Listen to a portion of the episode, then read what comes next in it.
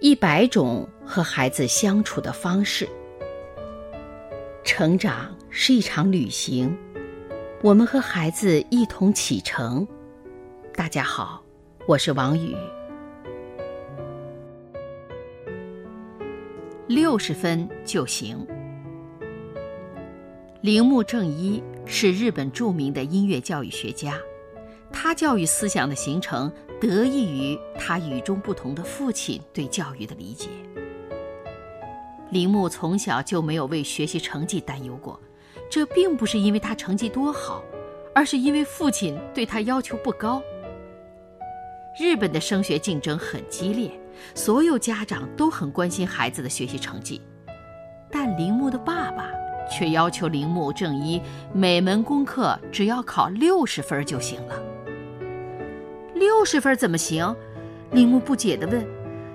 分数像座大山一样压得他有点喘不过气。六十分怎么不行？爸爸反问道。六十分就代表及格了，及格了就表示合格。你想想，工厂的产品合格就出厂了。既然你已经合格了，就没有必要把全部的精力耗费在争夺名次上。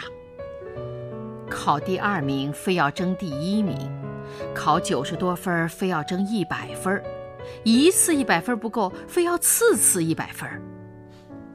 儿子啊，求知是人世间最大的欢乐。如果你成天想的只是考试分数，那么求知不就变成一种无尽的苦难了吗？铃木父亲一语道破了教育的最高目的。就是培养孩子的求知欲。铃木突然觉得一身轻松，兴奋起来了。但转念一想，又忍不住问：“爸爸，这样学习就太轻松了，空闲时间做什么呀？”其他时间用来博览群书，把求知的快乐还给自己。爸爸的话深深地印在林木的脑海里。从此，林木在功课上花的时间不多，学习成绩中等，而他读过的课外书是全班其他同学的十几倍，当然快乐也是加倍的了。看重分数的教育是缺少生命力的教育。求知本来是人世间最大的欢乐，我们应该让孩子感受到这种欢乐，而不是无尽的苦难。